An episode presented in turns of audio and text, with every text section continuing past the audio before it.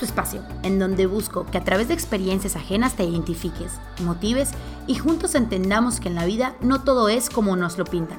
Soy Ale Rivas y desde el sofá platiquemos. Hola, bienvenidos un miércoles más a Desde el Sofá. Estoy feliz como cada miércoles de contar con un invitado muy especial, un invitado que desde hace mucho quería platicar con él para conocer su historia, para conocer su historia de vida, lo que, eh, lo que él vivió y qué aprendizaje tuvo dentro de la cárcel. Él es Beto López y nos cuenta un poco de su historia, pero la verdad no quiero yo antes darles el preámbulo, sino que él nos cuente desde dentro, desde su corazón, su experiencia. Y lo mejor de esta historia es que hoy que está fuera, después de 15 años, pues está tratando de alzar la voz por todas las personas privadas de su libertad. Creo que su labor es importantísima y, que la conozca la sociedad y que conozcan lo que hacen, que conozcan lo que viven y que conozcan las emociones que se viven allá adentro. Yo creo que es algo que, que, nos corresponde a todos, porque todos formamos parte de esta sociedad. No hay ninguno menos, ninguno más. Muchísimas gracias por estar aquí. Te agradezco el corazón de haber aceptado y sobre todo te felicito por tu lucha que estás haciendo. Creo que lo que estás haciendo va a llegar a muchísima gente, creo que va a tocar a muchísimos corazones y sobre todo va a mejorar la calidad de vida de muchas personas, que yo creo que es lo más importante. Bienvenido, Beto. ¿Qué tal? ¿Qué tal a todos? Muchas gracias y bueno, les agradezco muchísimo la oportunidad. Finalmente, pues como bien dices, ¿no? Ahora hemos estado tratando de lo que yo llamo la comunidad penitenciaria, ¿no? Hay diferentes comunidades, así como tal existe la comunidad penitenciaria. Hace pues ya casi 16 años, pues ya tengo un año en libertad, pues era una persona diferente, distinta, eh, alguien que cometió un, error muy, muy grave y que cuando de pronto descubrió, pues ya estaba sentadito en la celda, en una celda en el Cerezo eh, de Mérida y pues intentando eh, en, ese momento, bueno, estructurar o reestructurar todo lo que había pasado en mi vida en los últimos dos o tres meses que, que, que fueron caóticos.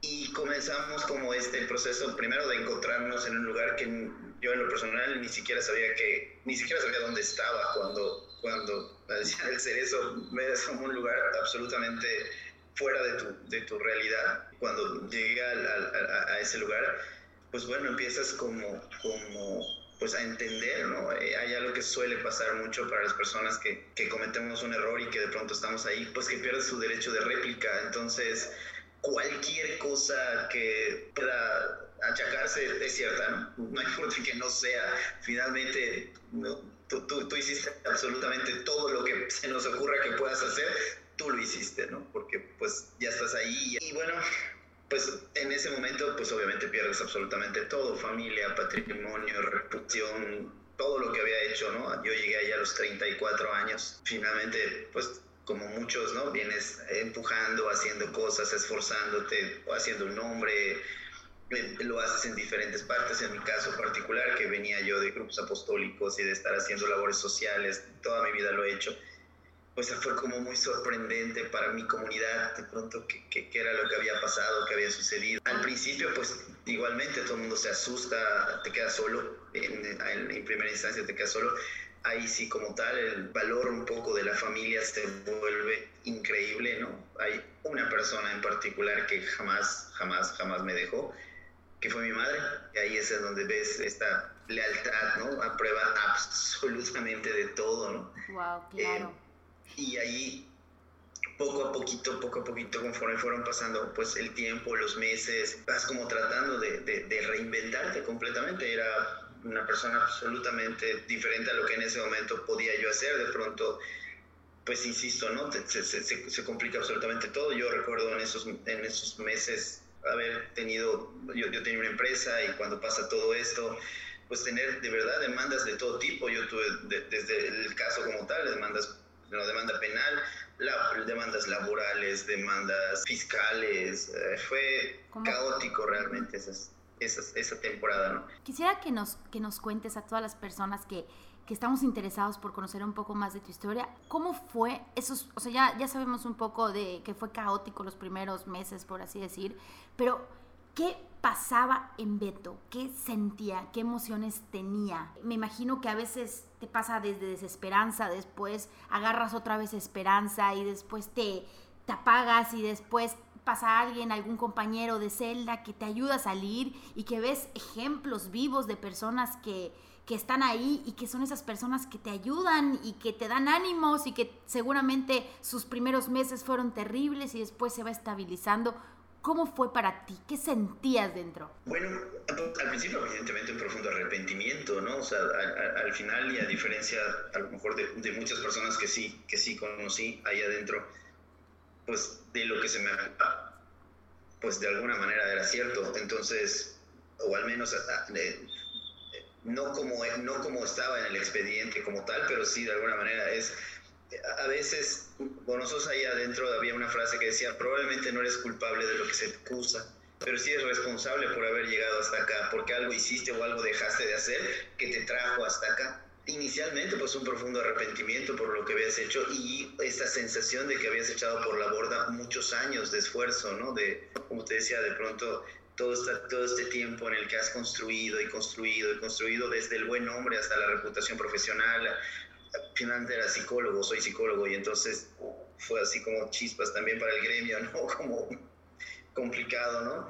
Y, y, también un sentimiento de soledad, porque además ves cómo se van cayendo y se van alejando muchas, todas las personas o muchas personas. Ciertamente que el estilo y la forma de vida para mí fue también un aprendizaje. Comer, por ejemplo, ¿no? Con ellos, eh, la manera como lo hacían, había que de verdad reinventar en muchos sentidos estas cuestiones para ti muy naturales de higiene o de urbanidad o ese tipo de dejan de existir, ¿no? Tienes que como a, donde fuera y sabes lo que viene y desde ahí comienza tu, mi proceso como de aprendizaje hasta que posiblemente te deprimes, o sea, ya no le encuentras sentido a, nada.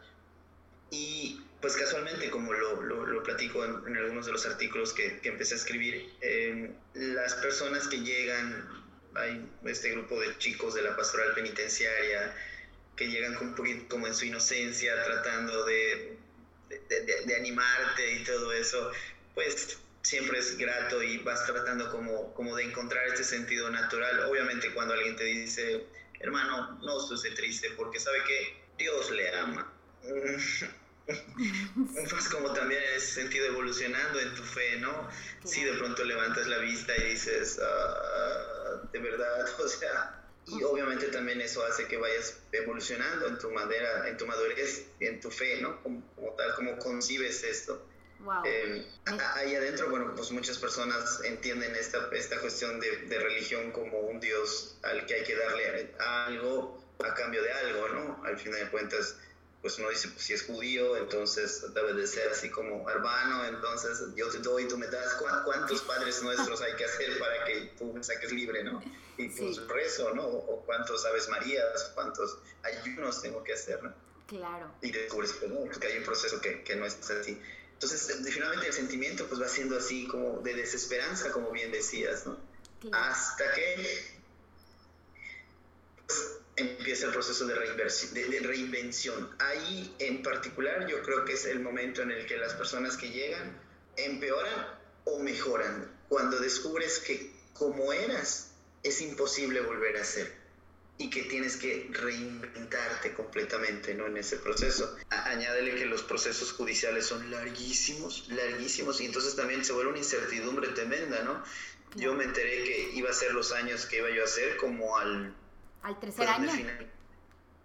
Fue cuando ya se llegó la sentencia como tal y bueno, supe que iban a ser pues de toda esa cantidad de años, ¿no? Entonces, mientras tanto, siempre estás como en esta incertidumbre de algo va a suceder y siempre a la espera de algo, siempre como esperando algo, algo es esos momentos en donde estás esperando y que estás como que las cosas se van asentando y que estás esperando la siguiente audiencia y lo que va a decir el juez y que meten algún otro recurso y que cae otra demanda como tú dices porque ya no solo es la penal sino entra una laboral y una fiscal. Qué fuerza para estar privado de tu libertad y aparte paralelamente viviendo un sistema tal vez precario, ¿no? En el que estamos pues inmersos muchos muchos países en donde el sistema es a veces un poco complejo, un poco lento, a veces injusto o muchas veces injusto, y viviendo paralelamente tantas cosas, ¿no?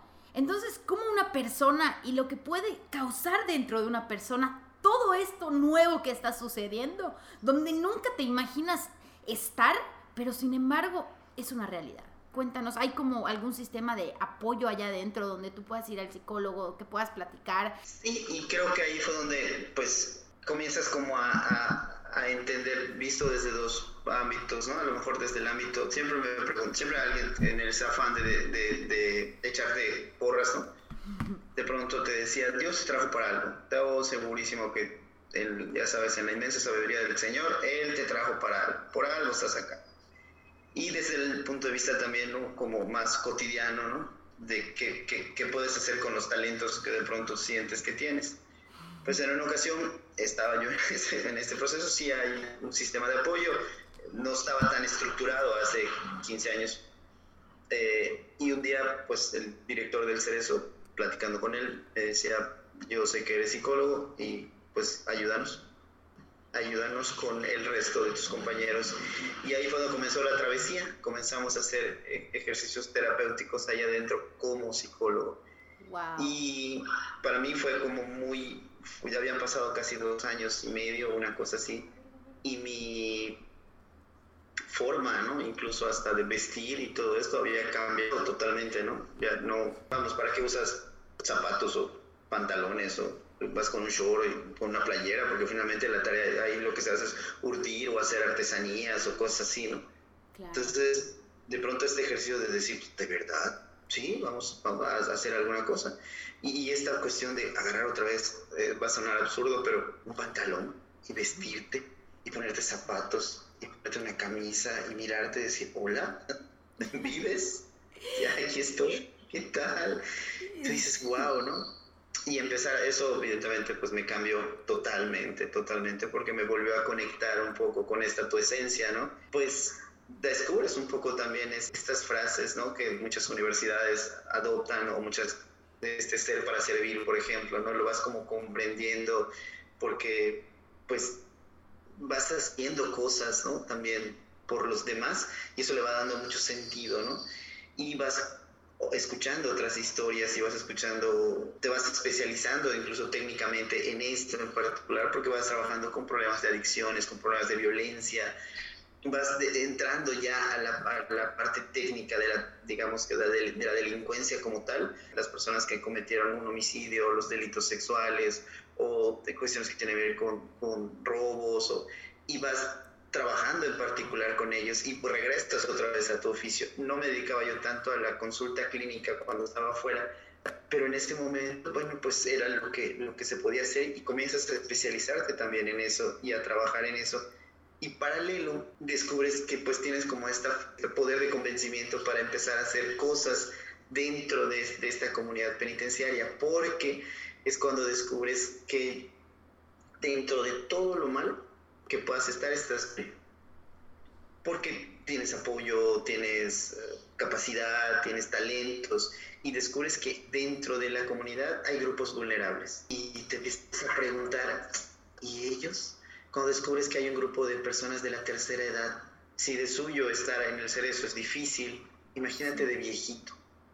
De pronto descubres que hay una un grupo de personas que son personas de la tercera edad con toda su problemática o personas o pacientes con VIH o enfermos psiquiátricos que ahí están.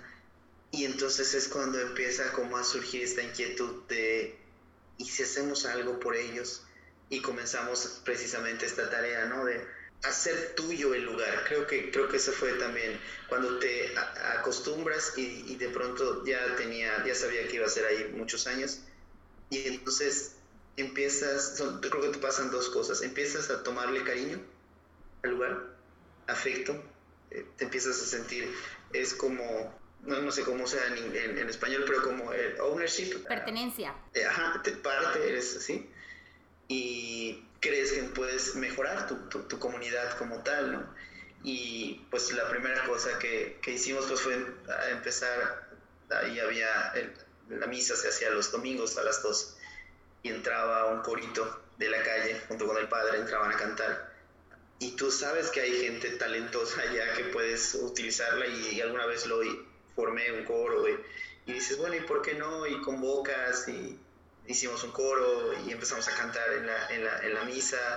Bueno, y de pronto lo, lo formas y, y de pronto ves que, que ay, suena bonito, cantan bonito estos chavos, ¿no? Y llega la Navidad y recuerdas el concurso de villancicos del seminario y de pronto pues escribes y dices, oigan, ¿no será que podamos meter a nuestro coro, no podemos meter una canción en el concurso de, de, de, villancicos del seminario?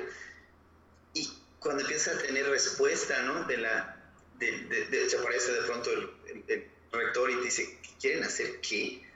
Y hablas con el director y los involucras y, y, vas como en, estas, en esta cosa de, esto es imposible, imposible, pero ¿por qué? ¿Y, por qué no lo intentamos? ¿Y qué vamos a hacer? ¿Sacamos a todos para que vayan al seminario a cantar? No, pero que no vienen mejor y nos graban y, y fue cuando se empezaron a hacer estas cosas como imposibles y, y durante tres años participamos en el concurso de villancicos, ya era parte del coro del cerezo que se le grababa, e iba y participaba ya como parte de, de, de algo. Y de ahí pues comenzamos a crear más cosas, buscamos cómo hacer más cosas, de pronto recuerdo que surge una idea, una convocatoria para, ah, se llamaba eh, Emprende México, alguna, alguna de estas, y de pronto nosotros se nos ocurrió decir, bueno, y, si hacemos una planta purificadora de agua este, aquí dentro del cerezo y busquemos recursos y hagamos, y, es tu comunidad. Yo creo empieza a ser hasta que pues llegamos a la idea de si hacemos una asociación civil. Paralelo a eso fue cuando surge la idea de los libros, cuando eh, dando consultas de pronto vas escuchando una serie de historias que son de éxito dentro de, de la comunidad. Hoy es esta historia que comienza además de cero. Yo maté, yo robé, yo abusé sexualmente de alguien, yo hice algo indebido. Y después de hecho, pues ahí es donde surge, bueno, y después, después ¿qué pasa, no? O sea, un poco a lo mejor hacia afuera es, ¿y qué pasó con fulano, mengano, perengano? Y a lo mejor es, bendito Dios da la cárcel, ahí está, ah, ya nos libramos, ¿no? Un poco, ¿no? Pero ¿qué pasa con esa persona cuando, cuando, cuando está ahí adentro? ¿Cómo se va transformando? Y como bien dijiste, nadie, nadie lo sabía. Y entonces eh, yo creo que mucho de lo interesante de escribir y de empezar a documentarlo y de empezar a publicar en el periódico donde empezaron a salir los artículos, y creo que por eso empezaron a ser llamativos, porque hablábamos de la Navidad en el Cerezo, de un 10 de mayo, de, no sé, el 31 de diciembre, de, cómo se viven esos, esos eventos, ¿no? cómo es el, el, el, proceso, ¿no? Y obviamente cosas que son enternecedoras, ¿no? Recuerdo, ah, finalmente eh, pues ahí son como pequeñas celdas, pero hay esta libertad también, que es algo que la gente a veces no concibe, porque la vida sigue, ¿no? Entonces ciertamente que tienes una celda, ¿no? Que no tiene absolutamente nada, pero ahí es donde entra la maravilla de la creatividad y de la naturaleza humana. De pronto le, le encuentran una plantita, es algo sorprendente, porque entonces pues es una celda, sí, pero encontró una planta y la puso en una botella, ya tiene su plantita, ya tiene un adornito, y le permitieron meter un cuadrito, o él lo hizo, ya tiene su cuadrito. Va pasando el tiempo, ves que ese lugar empieza a mejorar como tal. Claro. Y ahí estás, ahí vives con una o con dos o con tres personas que se vuelven tu familia, porque convives con ellos todo el tiempo, ¿no? Recuerdo, ¿no? Narrar a veces, el, se nos enfermó un compañero, ¿no? Y era muy simpático, tiene calentura en la noche entonces, y el resto de sus compañeros pues, le ponen paños de agua fría, cuidando y lo están viendo, por, pues si no se le sube su calentura y se le sube, lo meten a bañar y ya lo sacaron y hablan al vigilante para que lo lleven al médico y es tu familia. Claro. Y se van generando estos lazos. ¿no? qué lazos tan, tan importantes, ¿no? Como en, cuando sientes la comunidad, cuando sientes que estás acompañado, pues cambia completamente la, la, realidad. Y se van haciendo esos lazos, como tú dices, tan importantes, que son los que igual te van motivando, en tu caso, o en de muchas personas que empiezan a hacer las cosas diferente dentro, dentro de las cárceles, como motivando a seguir haciéndolo, porque eh, motivos para desmotivarte, pues puedes encontrar millones. Pero después en cada persona que está allá, me imagino que vas encontrando un poco de luz y decir, bueno, todavía puedo hacer algo diferente, todavía puedo sacar esa parte de mí que a veces no quiero, no puedo o no tengo ganas, no estoy contento tal vez en un segundo, pero después veo esa, esa, esa ilusión en otra persona, veo lo mismo, ¿no? Siento empatía con la otra persona que estoy compartiendo ella mismo y esa misma empatía me hace agarrar fuerza. Recuerdo una tía, ¿no? Ya sabes, de esas tías que finalmente hicieron el esfuerzo de entrar a hacer eso y ya que están ahí, pues empiezan, ya sabes, como a aconsejar y a darte buenas, pues, sus cosas, ¿no?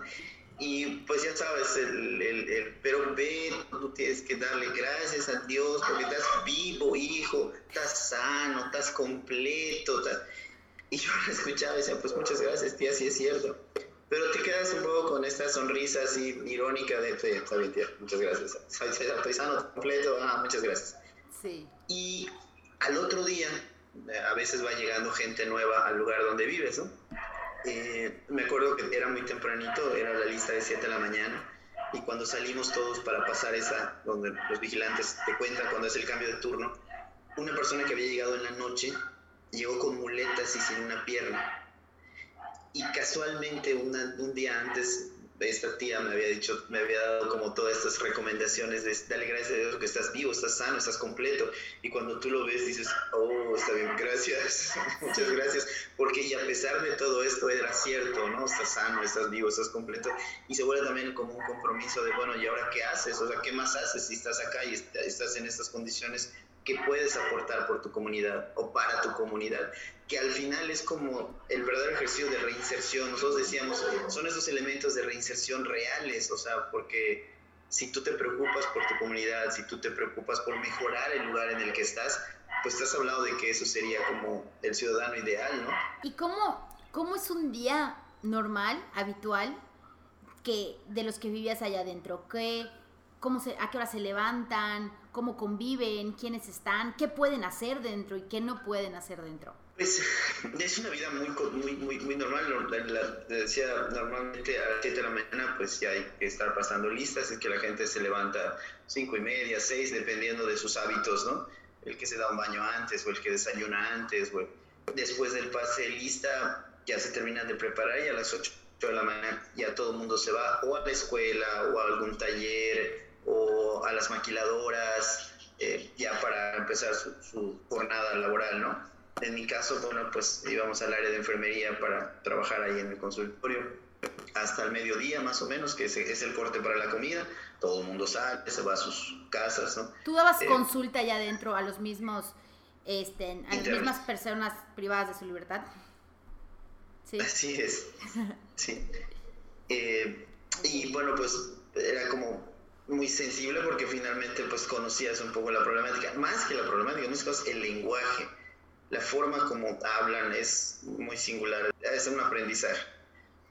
Luego normalmente, bueno, vas, hay un espacio para comer, luego todo el mundo regresa otra vez a trabajar, a sus labores, y luego a las 6 de la tarde ya se terminan todas las labores y comienzan, pues, las actividades religiosas, deportivas, sociales, culturales, Y ya todo el mundo se va también a alguna actividad, al básquetbol, al fútbol, al béisbol, a lo que practique, ¿no? o van a la misa o van a, la iglesia, hay diferentes grupos de diferentes denominaciones, hay cristianos, hay católicos que se reúnen ¿no? para hacer sus ejercicios espirituales, hay cuestiones culturales, está el coro o hay un grupo de teatro y luego a las 9 de la noche pues ya todo el mundo se va a sus módulos otra vez porque ya se cierran todos y ya cada quien está dentro de los módulos y normalmente ahí dentro del módulo pues siempre hay camaradería, se juega dominó, ajedrez, damas chinas, a una determinada hora en la que ya todo el mundo se va a dormir y ya, y ya el otro día otra vez empieza.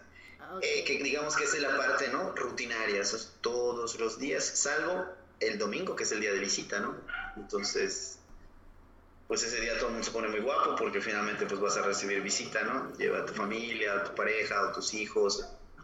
Y entonces pues es una kermés realmente, ¿no? Y se hace una especie como de vendimia general, como si fuera un gran bazar o no sé, un tianguis. Y cada quien pues oferta todo lo que hizo durante la semana, sus artesanías o sus hamacas o comida. Qué interesante todo lo que, lo que se vive allá y, y, todo lo que hacen igual, porque pues por lo que escucho pues están viendo cómo cómo meter e integrar lo que hacían antes. No me igual me platicabas que en lo que trabajaban antes, cómo, cómo poderlo hacer desde dentro. Por supuesto, tenemos por ejemplo la historia, ¿no? La, historia de, un, un, panadero que trabajaba con, con, en, una panadería así muy importante de aquí de, la ciudad, que por alguna circunstancia llegó por mantención, por, por pensión alimenticia y estuvo como tres o cuatro meses ahí adentro. Obviamente cuando llegó, pues inmediatamente lo mandaron a la panadería y no sabes cómo mejoró el pan, porque ahí el pan se hace y se, y se vende ahí adentro, ¿no? Este, y no, no, no, no, no, no, digo, él llegó a derramar su sabiduría y, lo mismo, ¿no? o sea, de pronto es cada quien llega y hace un tal, le pone un talento, alguna vez, por ejemplo, también eso fue muy lindo, ¿no? Llegó un, payasito de que se dedicaba a ser payaso y de los que hacen este, globos. cosas con globos y todo eso, y no era la maravilla los domingos con los niños que iban y ahí estaba haciendo pues a lo que se dedicaba y estuvo ahí como un año más o menos, año y medio y, y era, vamos, era contratado hasta para fiestas infantiles. Porque de pronto ahí adentro se, se hacía. Oye Beto, ¿y cómo fue el tema de cuando llegabas al final? ¿Qué empezabas a sentir en tus últimos años de, de estar allá adentro? ¿Qué, ¿Qué pasaba dentro de ti? ¿Qué idea tenías de, de lo que venía? De cómo iba a ser la reinserción, ¿no? De esto, de esto que se habla tanto del tema de la reinserción. ¿Qué sentías? Pues es una ambivalencia, yo creo, de sentimientos, porque por una parte, pues es una inmensa alegría finalmente recuperar la libertad, ¿no? Hay muchos temas pendientes que tienes en la cabeza, ¿no? Eh, en mi caso particular, bueno, pues te estaba yo acercando pues a estos 50 años y de pronto sentías este periodo de tiempo en el que probablemente habías hecho cosas que no estaban pensadas en tu, en tu la vida. Y, y te sentías que tenías como esta deuda, ¿no? Con, con, lo que no habías logrado hacer y que era como muy necesario salir a hacer. El tema además, obviamente, de la familia, de este intento por, por recuperar un poco, ¿no? Hay hijos que dejaste cuando eran pues, niños chiquitos y que hoy ya son jóvenes, ¿no? Después de 15 años. Eh, obviamente también el temor del, de la cuestión laboral el compromiso que se tenía o que tenemos con la asociación, ¿no? que se creó un poco pensando en esto y cómo se iba a manejar. tenía el tema del último libro, que eh, el compromiso era salir para presentarlo. Yo salgo en el mes de marzo y 15 días después tuvimos presentación en la y del último libro que, que, se había sacado sobre este tema. Y también, por otra parte, el tratar, debo reconocer, no me da mucho gusto, pero debo reconocer que también por una parte el intentar olvidar esta época. O sea, uno al salir dices, ya, ok, cometí un error, ya lo pagué, ya vuelta a la página. Tan. Recupero al Beto de hace 15 años y de ahí parto. Y pues no, no, en ese sentido siempre será un algo que, con lo que vivirás y además en la idea de que hiciste cosas durante este tiempo y que no las puedes agarrar y soltar solamente, ¿no? Sino que te das cuenta y si lo ves desde el punto de vista de la fe, como cuando uno siempre dice Dios abre las puertas, pero a veces las cierra y cuando intentas hacer cosas por otro lado y ves que no y no y no, cuando intentas de este lado, ¡pum!, se abre la puerta y se abren y se abren y se abren, como en este mensaje de, oye, para eso entraste, eso es lo que quería que hicieras y eso es lo que quiero que sigas haciendo, pero es que o seguir hablando de cárcel, pues sí, pero, pero si no eres tú quien, algo así sientes, ¿no? Entonces viene como esta responsabilidad de decir, bueno, ok, lo tomo, lo asumo y comienzo y sigo trabajando en, en, en esto, ¿no? Porque pues esta parte de si no lo haces tú, no lo va a hacer nadie, y no, y no porque no haya gente, pero como que de pronto se han dado como las cosas para que se continúe trabajando en esto. Yo creo que sí, yo creo que, que se necesitan personas como tú porque no es lo mismo que alguien que no haya estado adentro trabaje por estas causas que son tan importantes y está bien, ¿no? Y, se agradece y se aplaude y qué bueno porque se necesitan de todos, pero que una persona como tú que haya vivido y que sienta lo que es estar allá, que haya conocido y hablado con esas personas y esos testimonios de vidas reales que están allá adentro, de qué sienten, de qué piensan, de cómo es la vida de allá, de cómo podemos hacer las cosas mejor y qué se está haciendo bien y qué se puede mejorar y cómo es el sistema mismo penitenciario, cómo es el, el sistema judicial, eh, que se enfrenta a una persona que, que se encuentra privada de la libertad. Sí, por supuesto, y, también me ha tocado esta otra parte, pero también uno termina pensando eh, que en una gran deuda ¿no? que se tiene y, que hay como los mecanismos que evidentemente son las víctimas, ¿no? Eh, hacia los últimos meses que estuvimos ahí, estuvimos trabajando en algo que se llama justicia restaurativa eh, y tuvimos oportunidad de hacer encuentros entre personas que cometieron un delito y los, sus víctimas o los familiares de sus víctimas. Recuerdo dos anécdotas que bueno, dieron muchísimo gusto cuando pudimos encontrar un pleito entre pandillas y uno de los líderes pues lo mata el otro líder de la otra pandilla, ¿no? Y este, esto pasó cuando los dos tenían 19 años y habían pasado 16. Y este chico de 19 años pues ahora ya era un hombre de 37. Wow. Y le faltaban muchos años porque fue sentenciado a 40. Y cuando surge la oportunidad de que la mamá de la persona que había fallecido lo quería conocer. Íbamos a hacer este encuentro y en ese momento pues de verdad se recomponen muchas cosas, ¿no? Porque hay una oportunidad para pedir perdón, pero también para recibirlo y también para aceptarlo del otro, del otro lado. Y fue algo muy, hermoso, ¿no? Porque esto es el proceso de justicia restaurativa, ¿no? Cuando más allá de la cárcel no olvidamos a las víctimas y la necesidad de pronto de, hacerlo. Y yo creo que el que para mí ha sido el logro más importante fue el de un agresor sexual y su víctima. Ahí tuvimos la oportunidad de, de coadyuvar con el terapeuta de esta chica que pasaban los años y no lo, habían pasado siete años y no lograba salir de su crisis. Y su gran pregunta era, ¿por qué yo no?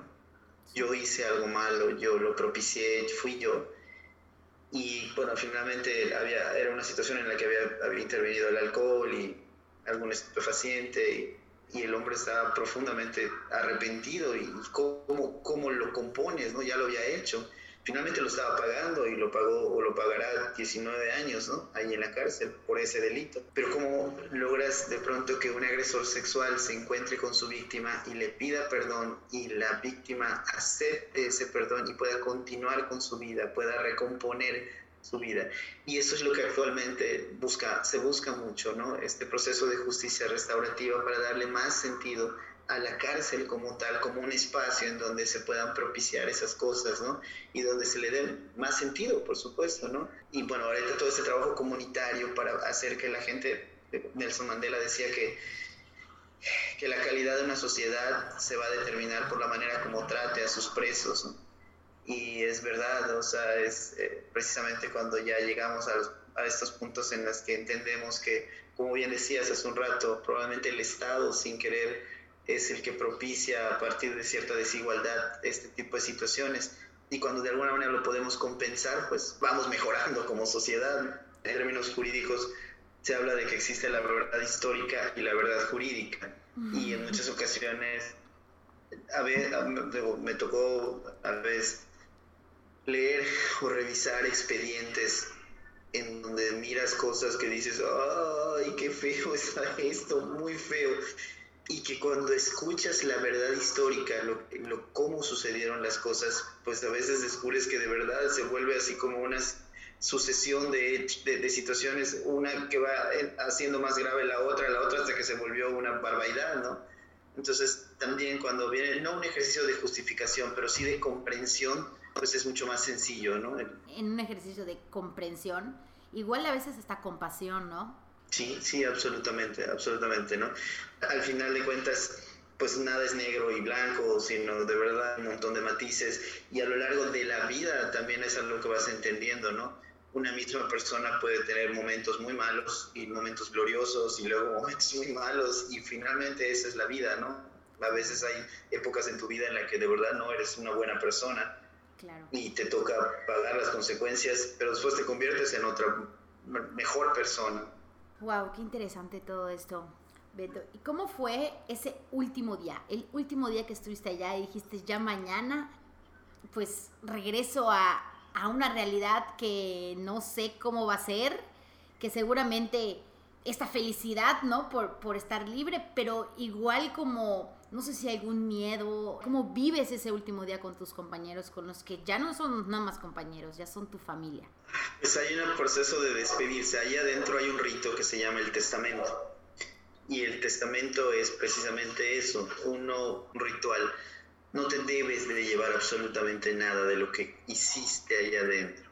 O sea, todas las cosas que te... Que las, es como parte de de, de, un, como un compromiso, ¿no? De decir, bueno, pues aquí esta cuchara que de pronto me dio trabajo, eh, ganarme o incluso pasar clandestinamente porque ya tengo mi cuchara, ¿no? Y con, pues esta se la, doy, se la dejo a alguien porque sé que es algo muy complicado para tener, no te quiero decir un cuchillo, por ejemplo, ¿no? Hay, son cuchillos de plástico, ¿no? Pero intenta pelar una naranja con un cuchillo de plástico. Entonces, cuando de pronto por alguna razón lograste contrabandear o meter y tienes tu cuchillito, a veces es una ceguetita que hicieron, pero ya es un cuchillo de metal, es algo que se cuida mucho y se aprecia mucho, un corta uñas. Yo lo recibí de alguien y muchos años después se lo heredé a alguien y es algo que no tienes idea de cómo se cuida porque no es muy fácil. Entonces, bueno, hay un ejercicio y así te podría decir un montón de cosas que vas heredando, ¿no? Te lo vas dejando dependiendo de tus, tus relaciones o quien tú creas que lo va a necesitar más o lo va a apreciar más, te lo dejas hasta que te quedas sin nada, ¿no? El último, la última noche es casi como llegaste, pues así debes de estar, ¿no? Y al otro día pues empieza el proceso de esperar que digan tu nombre, ¿no? Y empieza todo el protocolo de salida, que en mi caso pues después de 15 años fue un protocolo bastante largo pues imagínate cuando te entregan tus pertenencias con las que llegaste hace 15 años, ¿no? La ropa. Y pues viene la parte de la, de la espera afuera, ¿no? E, en, caso mío, pues fue muy entrañable porque pues había un grupo de familiares, de gente muy querida esperando que saliera, ¿no? Y entonces empieza el descubrir Mérida 15 años después. Además, Mérida en especial ha crecido mucho, ¿no? Para las personas que no han venido a Mérida, Mérida entre los últimos 15 años ha dado un salto gigantesco. ¿Y qué, cómo fue eso, encontrarte con tu ciudad, pero tu ciudad ya es un poco diferente? Tu ciudad ya crecido. En este proceso ha sido de verdad algo extraordinariamente sorprendente, desde la propia ciudad, las calles, el, manejar otra vez, el, el, perder el miedo, el no perderte, que me he perdido cien mil veces intentando llegar a algún lugar. Y, y, vas como, como viendo lo que era, ah, esto era tal lugar y mira lo que se convirtió, o o estas colonias nuevas que de pronto vas descubriendo y descubriendo. Me llevó un tiempo, como seis, ocho meses, en entender la dinámica otra vez de la ciudad y también la dinámica de las personas con las que conviví antes y de pronto ahora, ¿no? De pronto te empiezas a sentir obsoleto, incluso hasta en la manera de hablar. Yo creo, permanecí como hablando de una manera y ahí adentro pues continué hablando de otra manera, pero que sabía que esa manera no era la que podía yo usar, porque eran palabras que ni siquiera se iban a entender aquí afuera. Entonces recuperas tu manera tradicional de hablar, pero descubres que la manera como hablas es antigua, rara, o sea, la gente usa otras expresiones, usa otras palabras que tú desconoces y también las vas aprendiendo, ¿no? La, la, la, forma incluso de comportarte como tal, ¿no? Claro.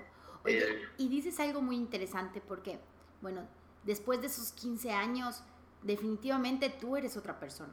Después de esos 15 años has aprendido, has desaprendido, has creado, has ayudado, has evolucionado en algún sentido. En otro, sentirás que te habrás estancado por aquí, pero por aquí creciste. Entonces, como pasan muchas cosas, ¿no? En esos 15 años. Y no solo en ti, sino en tu familia, en tus hijos, en los que te quieren, en tu vecindario. Entonces, como que ese choque de yo cambié, pero tú también. Antes te gustaba esto, no, pues ahora ya no me gusta. Entonces son tantas cosas que, que van chocando y que te vas adaptando, porque igual esa es otra regla de la vida que es pues lo único permanente es el cambio, entonces te vas adaptando a estos nuevos cambios, a esta nueva realidad, pero con la gente diferente, con los mismos, pero diferente tal vez, con algunos que ya no están, pero con otros nuevos que se están involucrando. Definitivamente que el ejercicio de reinventarse, o sea, digo, sí. ahí adentro hubo que reinventarse para adaptarse. Y ya que estás como establecido, como que dices, bueno, ok, ya agarré como mi zona de confort, ahora resulta que hay que reinventarse otra vez porque ya voy a salir y, y, y es una reinversión, de reinversión completa en muchísimos sentidos. Y en cuanto a la convivencia, desde el reconocimiento físico, o sea, de alguna manera yo sentí que estuve como, no se valga la expresión, como 15 años en formol o algo así, porque yo me veo a los 50 y digo, oye, pues mira, y, veo compañeros, imagínate cuando fui a mi primera reunión de generación y, me, y, encuentro entonces a mis compañeros de secundaria y de preparatoria gordos, calvos, eh, canosos, fue así o, bueno, mis compañeras, ¿no? Aquellas así como, wow, ¿no? Ya son señoras con, con, con, incluso con actitudes, ¿no? Como yo recordaba a mi mamá, por ejemplo, ahora de esta tu compañerita con la que creciste, que... Sí, claro. y de lo que habla, ¿no? Ahí es un, también esta parte de adaptarte porque escuchas lo, de las cosas que se conversan, de lo que hablan, de las problemáticas actuales, incluso ahora que salgo, comienzo, retomo mi, mi, práctica profesional dando consulta, me actualizo en algunos temas y comienzo a dar consulta y comienzas a ver las nuevas problemáticas y ves esta dinámica de los padres y los hijos y obviamente o desafortunadamente muchas problemáticas de adicciones o de pronto estas cuestiones de identidad sexual, ¿no? Esta cuestión de Beto, ¿qué crees? de pronto me soltó y me lo dijo. ¿Y qué te dijo? Pues papá, soy gay. y, ¿y yo qué hago? O sea, ¿cómo lo manejo? ¿Qué es lo que digo? ¿Cómo lo... Y, y como, insisto, ¿no? Estas nuevas problemáticas como más comunes en este momento de, situaciones que hoy viven mis compañeros, ¿no? Que generacionalmente va sucediendo, ¿no? De pronto pues ahí los tengo. ¿Y cuántos años tienen? Pues una 25 y el otro 27. ¿Y qué dicen? Pues que están muy cómodos en casa, no se piensan casar, no se piensan ir y ahí están con nosotros. Vas como comprendiendo también y en este ejercicio además de adaptarte y en lo laboral también, la parte laboral. Y ahora descubres que de pronto empiezan a ver algunos talentos que tú desarrollaste que era como imposible suponer que podían ser útiles y que en los últimos tres o cuatro meses de pronto la gente te pregunta, ¿me das un tip? ¿Cómo es eso de hacer, estar en tu casa y no poder salir? ¿Cómo es esta cuestión como de, o sea, ¿qué, ¿cómo te habitúas, cómo te acostumbras, cómo haces, cómo generas control mental y no te crea ansiedad cuando estás encerrado en un lugar y no puedes salir? Empiezas como a recordar esto, ¿no? Ahora precisamente escribimos un manualito sobre manejo de la ansiedad en personas que están pues no privarse su libertad, pero casi. Pero en cuarentena. Cómo manejar las cosas, exacto. Y ya como para, para cerrar, después de lo que dejaste y lo que estás viviendo ahora y, y, cómo te enfrentas con un mundo totalmente distinto al que dejaste hace 15 años, ¿qué compromiso tienes con las personas que están allá adentro? ¿Cuál es tu labor ahorita? ¿O qué quieres hacer ahorita en ese sentido con el tema de la cárcel? Bueno, ahora con, con, la asociación hemos estado trabajando muy fuerte, ya un poco modificado por la cuestión de la cuarentena, pero bueno, veníamos desarrollando tres objetivos, ¿no? Uno de ellos era trabajar, seguimos pues con nuestra labor, digamos que sociopostólica, por llamarlo de alguna manera, con estos grupos vulnerables, los abuelitos, eh, las personas con discapacidad, o las personas que tienen VIH, lo seguimos, seguimos haciendo con ellos. Pero ahora trabajamos con un grupo que son, nosotros le decimos el Club de los 40, que no son pocos desafortunadamente, que es las personas que tienen entre 25 y 40 años de prisión y que tienen aproximadamente entre 35 y 40 años de edad, que son personas que ahí van a quedarse. O sea, ¿qué hacemos con estas personas? Y con ellas hemos buscado desarrollar actividades que tienen que ver con emprendimiento social, que es desde donde estás, puedes seguir manteniendo a tu familia, manteniéndote tú como líder de la familia, puedes cohesionarla, tú puedes estar ahí, pero no tiene que fracturarse la familia. Y entonces hemos estado en paralelo trabajando con las familias para que no se rompan, para que no se fracturen, para que no se perpetúe el daño y no se repita este ciclo otra vez, sino poderlo cortar haciendo que la persona, bueno, pues no nos metemos en las cuestiones legales ni jurídicas, pero sí los apoyamos para que puedan desarrollar actividades que tengan y donde puedan seguir siendo productivos para sus familias. Y un tercer y último punto que eso va, va caminando, que es el tema de las víctimas, que para mí es yo creo que una tarea muy importante, ¿no? A través de este proceso de justicia restaurativa y de compensar de alguna manera, de buscar este encuentro entre esta comunidad penitenciaria y el grupo de víctimas para que puedan buscar otras maneras, ¿no? Para mí sería como el legado de vida, ¿no? Poder dejar esto, una manera diferente de hacer justicia, que no necesariamente tenga que ver con el proceso de cárcel. Yo en lo personal, para mí, yo estoy seguro que para mi familia el estar en la cárcel no sirvió para nada. No, no creo que les haya restaurado nada, ni restablecido nada, ni nada. Ni, al contrario, les hizo la vida más complicada y en una situación que probablemente se pudo haber manejado de otra manera muy diferente. Y creo que esta experiencia es lo que buscas que no se repita, ¿no? Que, que haya, existan otras maneras también de, de buscar conciliar, ¿no? A través de, de, la mediación o a través de otros elementos que ya están en la ley. Definitivamente. Creo que, que no, deje, no debemos de dejar pasar como estas oportunidades de, de escuchar estos testimonios de personas como tú para que, que, el proceso de reinserción igual de las personas que estén adentro sea mucho más fácil. De verdad que me encanta todo lo que dices, Beto. Muchísimas gracias por compartir tu historia, por abrir tu corazón, por estar aquí. No, muchísimas gracias por la invitación y por la oportunidad además de compartirlo, ¿no? Y, que, y que como lo hemos intentado hacer a través de los libros y a través de las publicaciones, a través de la columna, pues, pues que, que, que la gente voltee a ver a una a una parte que puede resultar incómoda, pero que pues existe y que en la medida como también asumimos esto pues podamos ir mejorando muchísimo como sociedad, que al final yo creo que eso es lo que nos acerca, ¿no? A, a, a, ser más civilizados, a encontrar diferentes maneras de resolver problemas en un mundo que es como muy complejo, ¿no? Definitivamente, Beto. Pues muchísimas gracias, de verdad, todo llega a su fin. Quiero seguir escuchando las historias de allá adentro, quiero seguir escuchándote.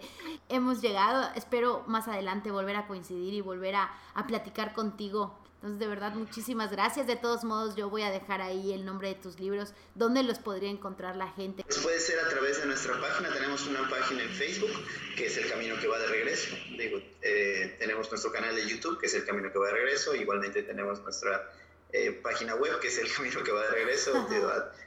Con El Camino que va de regreso. Y bueno, esto es lo que le ha dado concepción desde los libros, nuestro concepto, el, nuestras redes sociales están a, a, ahí entonces, bueno, uno, eh, ahí entran y, y ahí están en, en, en, la página y está mi contacto también para que puedan contactar, ponerse en, en contacto conmigo y yo encantado de la vida de, de, dárselos y dedicárselos y bueno, yo soy muy feliz cuando la gente eh, lee mi trabajo fundamentalmente porque es alguien, digo, sientes que sale nuevo a la causa, ¿no? Y que, y que va a empujar esto que nosotros estamos haciendo, ¿no? Que no es una causa muy popular, pero pues es nuestra causa, ¿no? Pues muchísimas gracias y a todos muchas gracias por estar aquí y nos vemos el próximo miércoles en Desde el Sofá.